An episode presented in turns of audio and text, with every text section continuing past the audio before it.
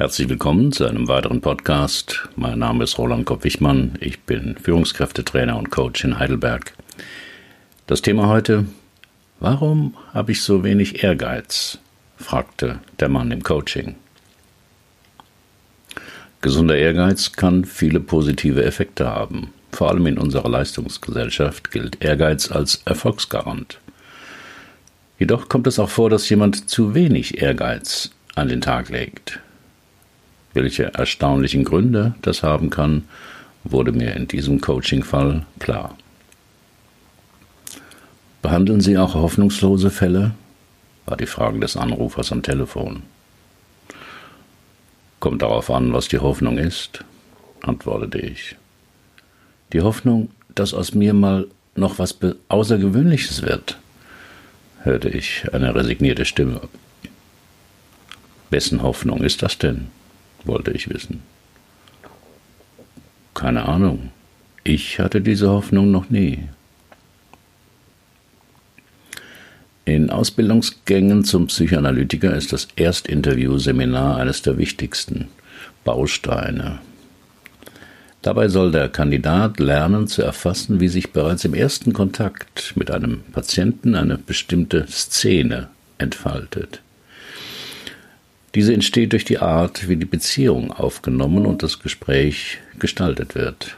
Denn hier sind meistens schon frühe Hinweise auf die unbewussten Konflikte des Klienten verborgen. Damit solche Informationen wahrgenommen und verstanden werden können, ist es wichtig, den Kontakt zum Patienten nicht mit eigenen Interessen und Zielen zu bestimmen oder durch belanglose Fragen zu stören. Hilfreich ist dazu die Entwicklung einer bestimmten inneren Haltung des Psychoanalytikers.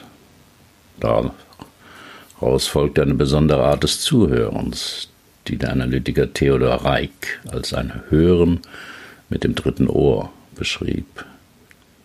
Dabei geht es um das Zuhören, das sich nicht wortwörtlich auf das Gesagte bezieht, sondern, Zitat, in die Fugen und Risse des Gesagten hineinhört, die eine Tür zu dem vorher nicht bewusst Gedachten eröffnen kann.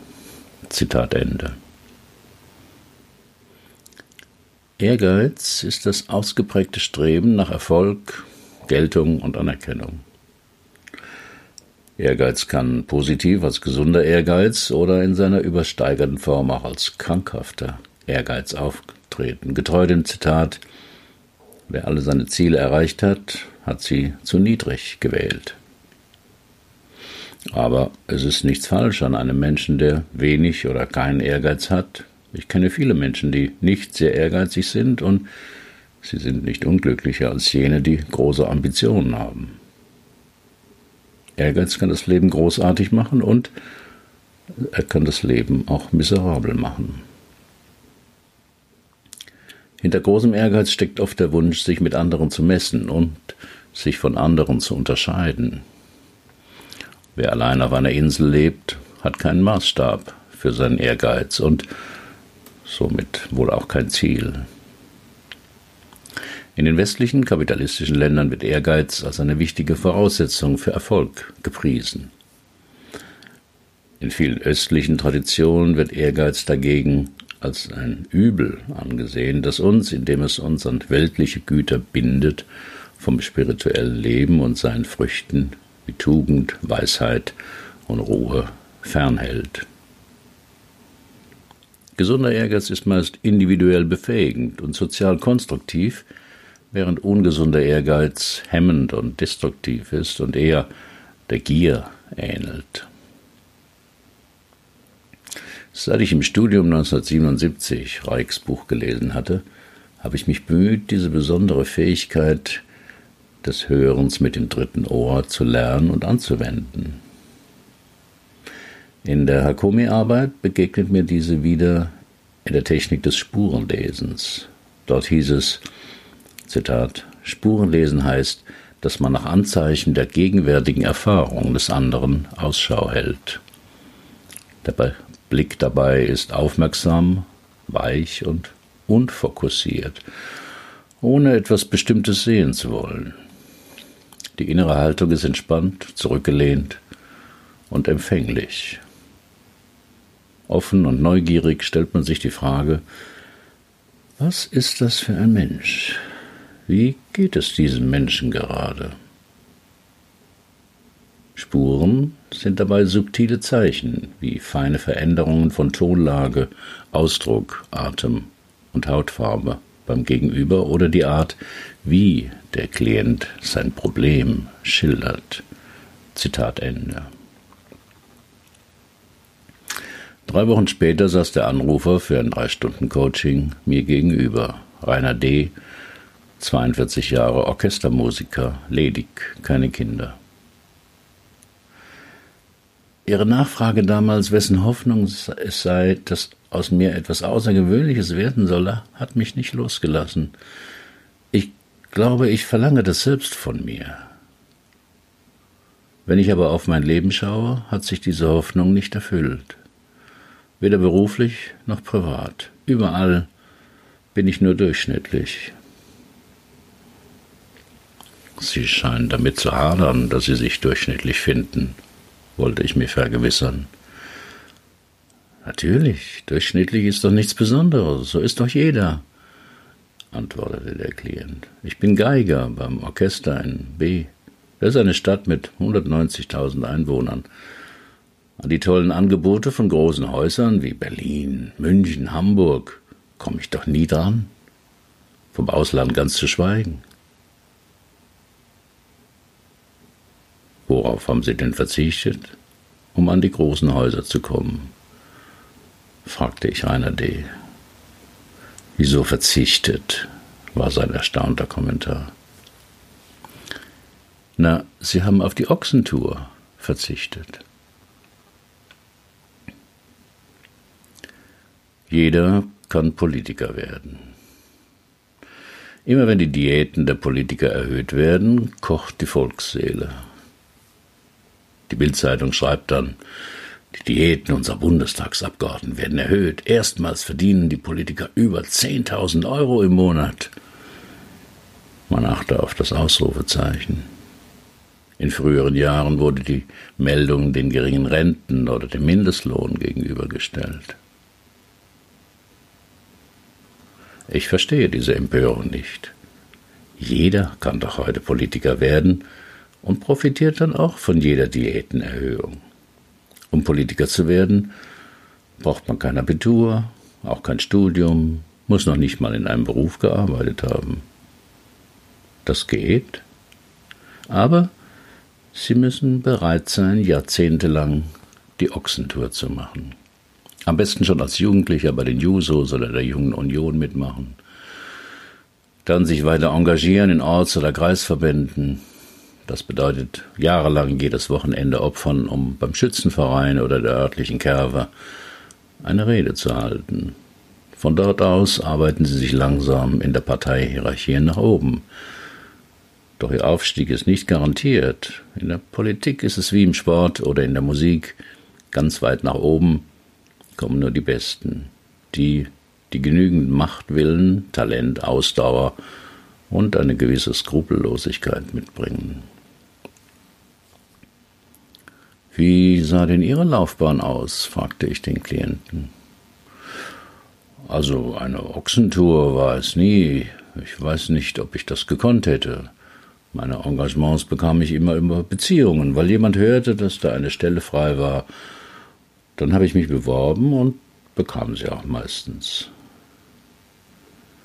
Das heißt, sie wollten auch nie ernsthaft an eines der großen Häuser. Doch schon, protestierte der Klient, es hat sich eben nicht ergeben. Nicht ergeben? fragte ich zurück. Ich glaube, Sie wollten es nie wirklich. Ihnen genügte das Träumen, aber Sie waren nicht bereit, den Preis zu zahlen. Eigentlich war es auch nie meine Idee, Geiger zu werden, sondern der Traum meines Vaters, sagte Rainer D. an dieser Stelle.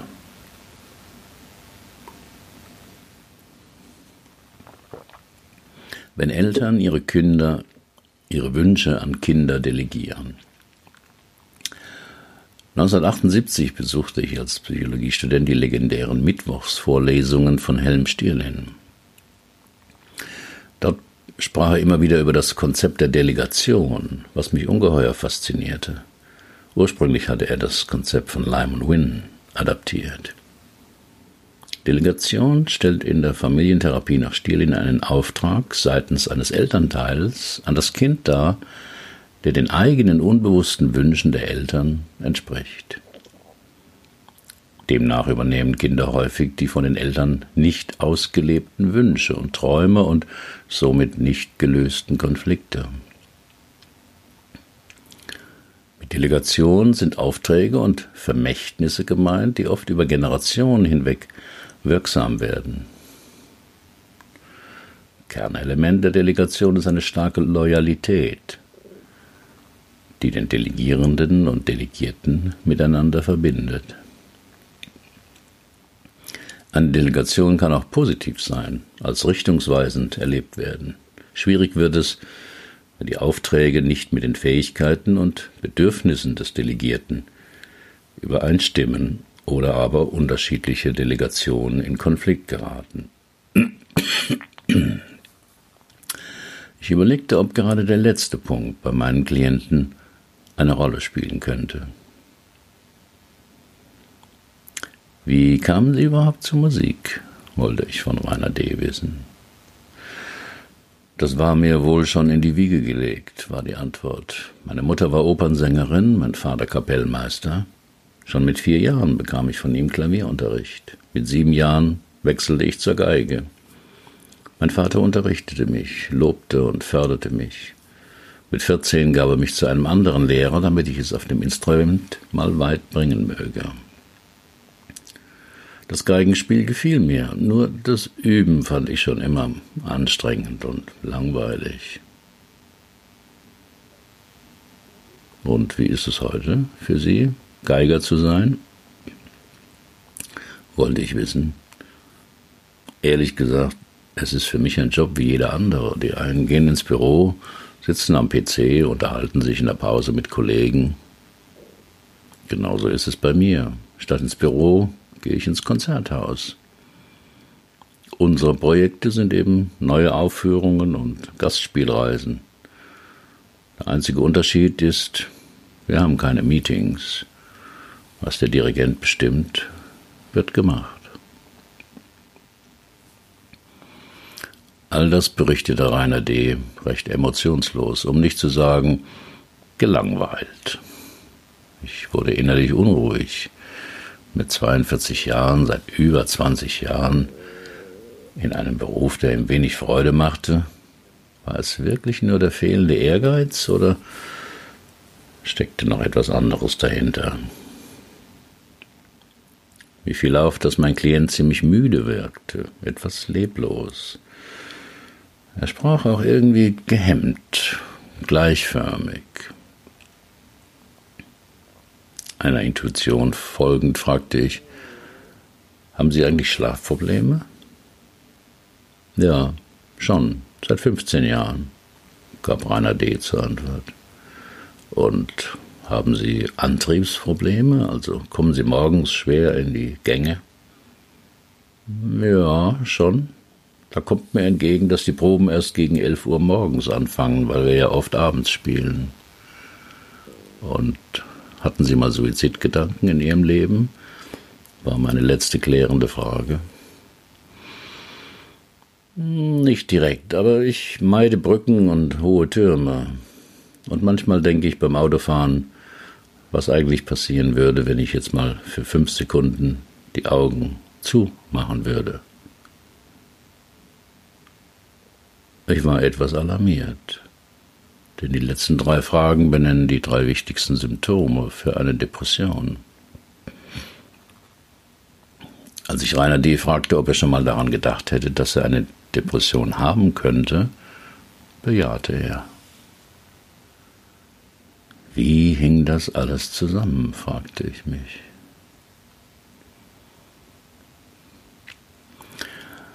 Wenn man die Last eines fremden Lebens trägt. In Familien kann es passieren, dass jemand etwas von Vorgängern, Eltern, Großeltern und so weiter übernimmt. Das kann eine Aufgabe sein oder eine Pflicht, aber auch eine Schuld. Dies geschieht natürlich unbewusst durch die Liebe des Kindes und seinen Wunsch, nicht aus der Familie und der Sippe ausgestoßen zu werden. Dass Kinder einen Beruf mit Altlasten übernehmen, ist nicht selten. In Familien, in denen Tradition einen hohen Wert hat, geschieht das besonders oft. Das Kind hört schon von klein auf immer wieder den Satz Unser Wirtshaus ist schon seit dem 17. Jahrhundert im Besitz der Familie. Dein Ururgroßvater hat diesen Wald gepflanzt, von dem wir alle leben.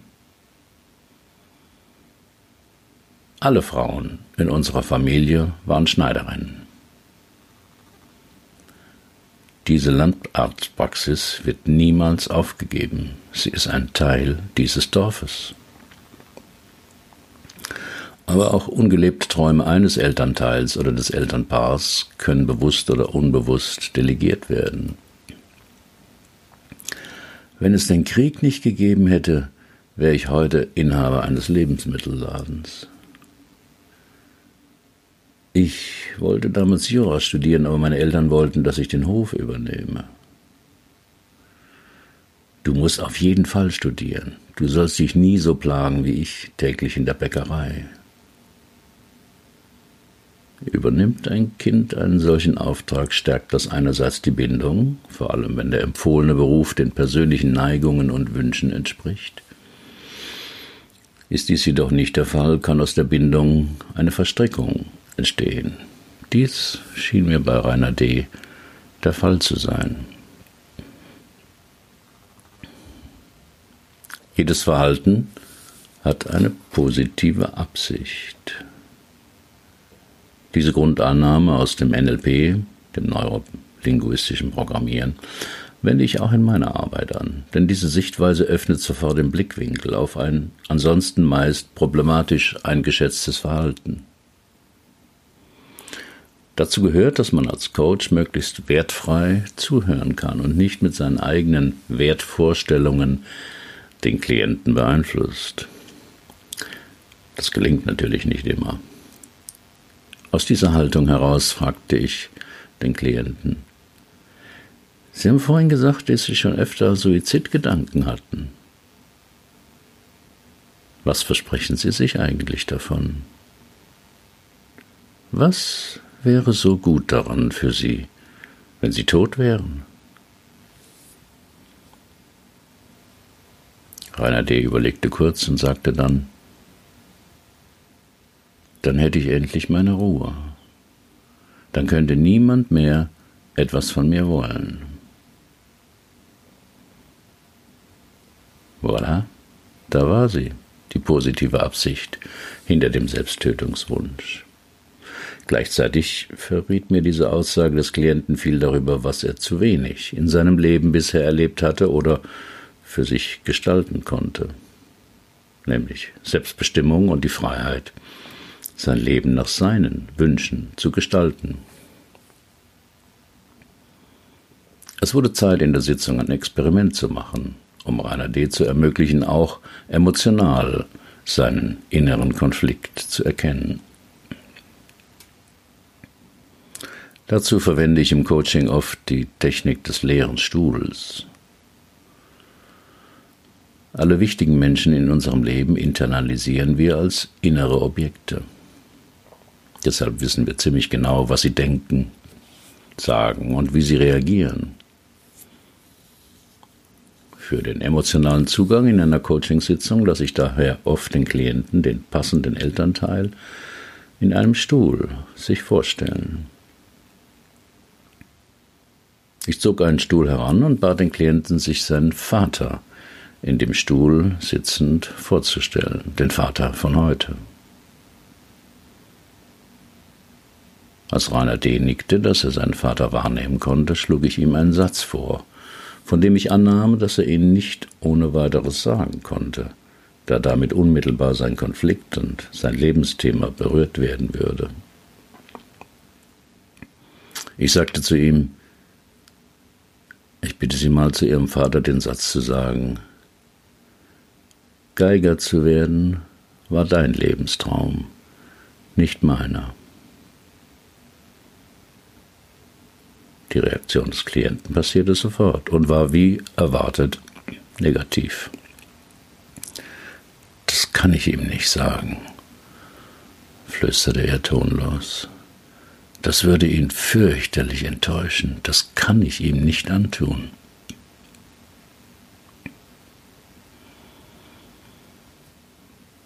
Ich verstehe, was Sie meinen, sagte ich, aber um Ihren Vater nicht zu enttäuschen, haben Sie einen hohen Preis gezahlt, gab ich zu bedenken. Welchen Preis? Den Preis, einen Beruf auszuüben, an den Ihnen nichts liegt und darüber ziemlich depressiv zu werden.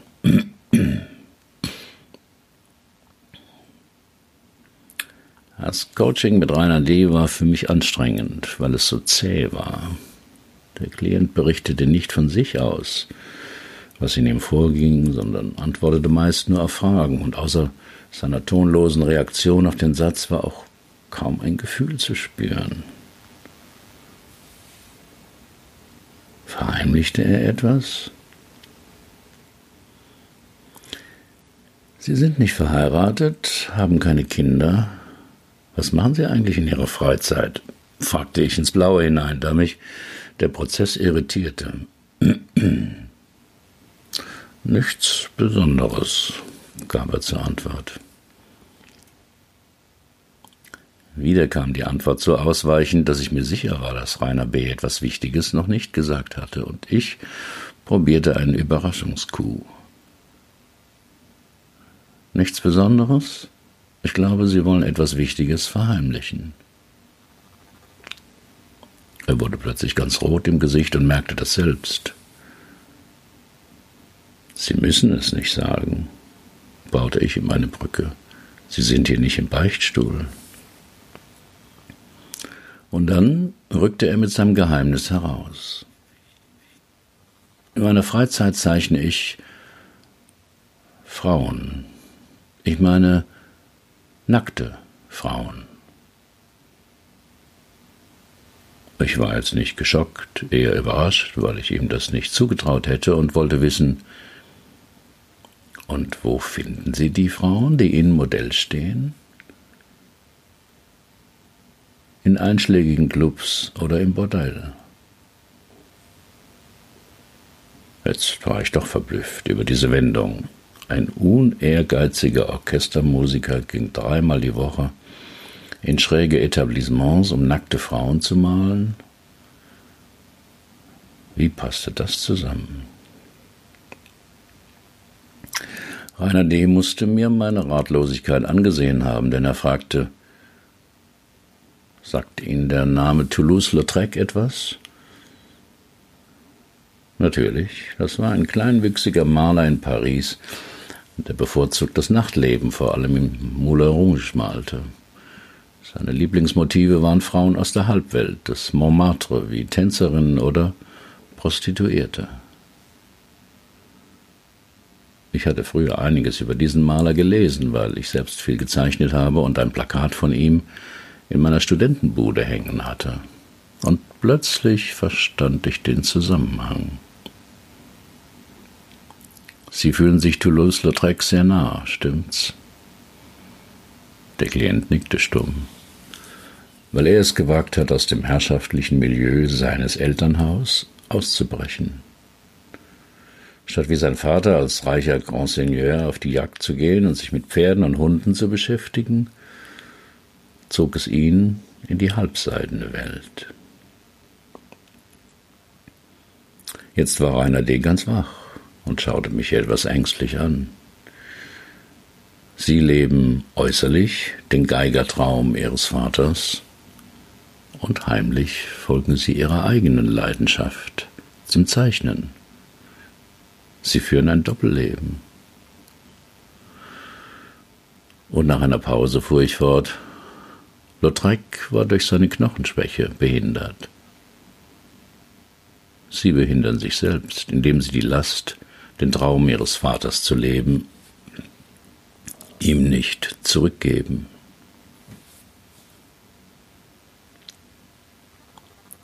Kinder übernehmen in den frühen Lebensjahren, in der Phase, in der ihr Bedürfnis nach Zugehörigkeit am größten ist, viele Gefühle aus der Familie, die ihr Leben ganz entscheidend beeinflussen können.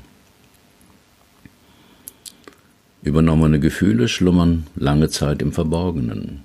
In der Regel bemerken wir sie nur dann, wenn sie mit unserer eigenen Lebensplanung in Konflikt geraten.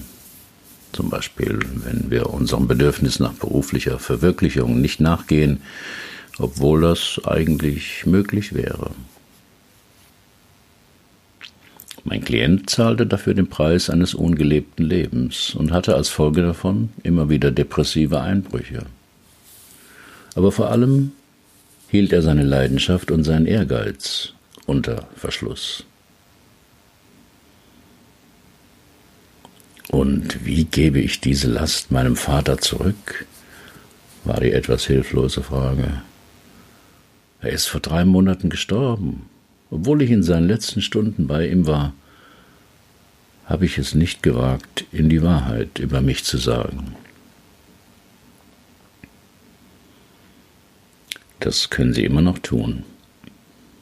Die Übernahme eines väterlichen Auftrags und die Rückgabe sind ja immer symbolische Handlungen. Das geht auch nach dem Tod. Aber wie? Ich verstehe nicht. Ich spürte, dass Rainer D. wirklich etwas verstanden hatte und einen Ausweg suchte.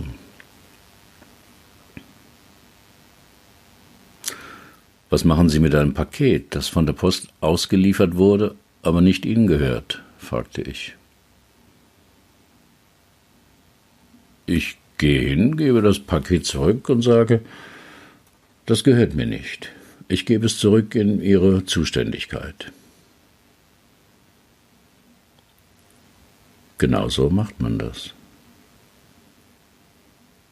Aber ich habe ja keinen Gegenstand. Der Auftrag meines Vaters war ja immateriell.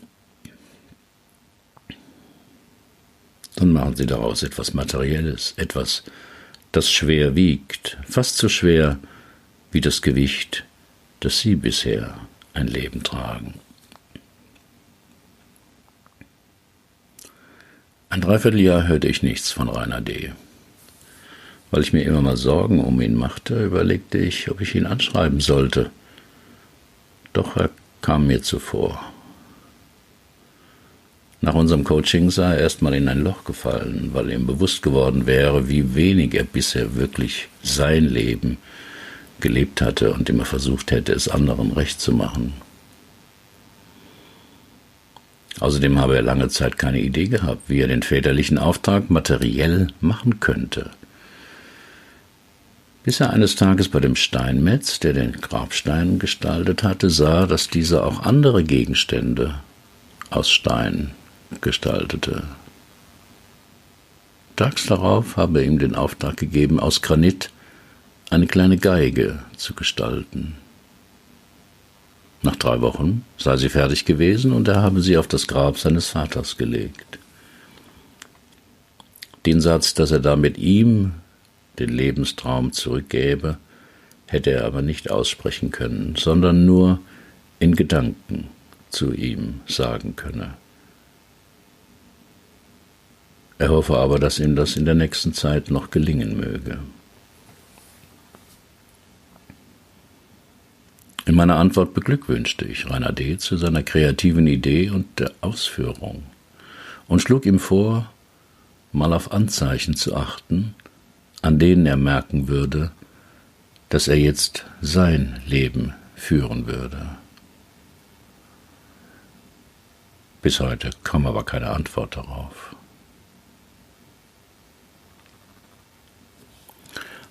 Weitere Fallberichte lesen Sie hier in meinem Persönlichkeitsblog oder auf diesen Podcasts. Alle Fallgeschichten sind real, aber so verfremdet, dass ein Rückschluss auf meine Klienten nicht möglich ist und die Vertraulichkeit gewahrt bleibt. Haben Sie auch ein Problem, das Sie bisher nicht lösen konnten? Dann buchen Sie auch ein 3-Stunden-Coaching oder kommen Sie in mein Seminar Lebensthemen klären. Nur sechs Teilnehmer, zweieinhalb Tage, ein Coach.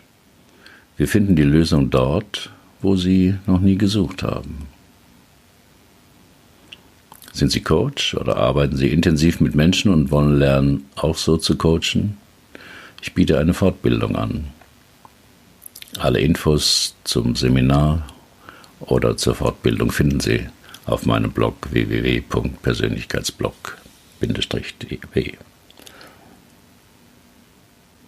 Haben Sie auch einen elterlichen Auftrag übernommen? Herzlichen Dank für Ihre Aufmerksamkeit. Bis zum nächsten Mal.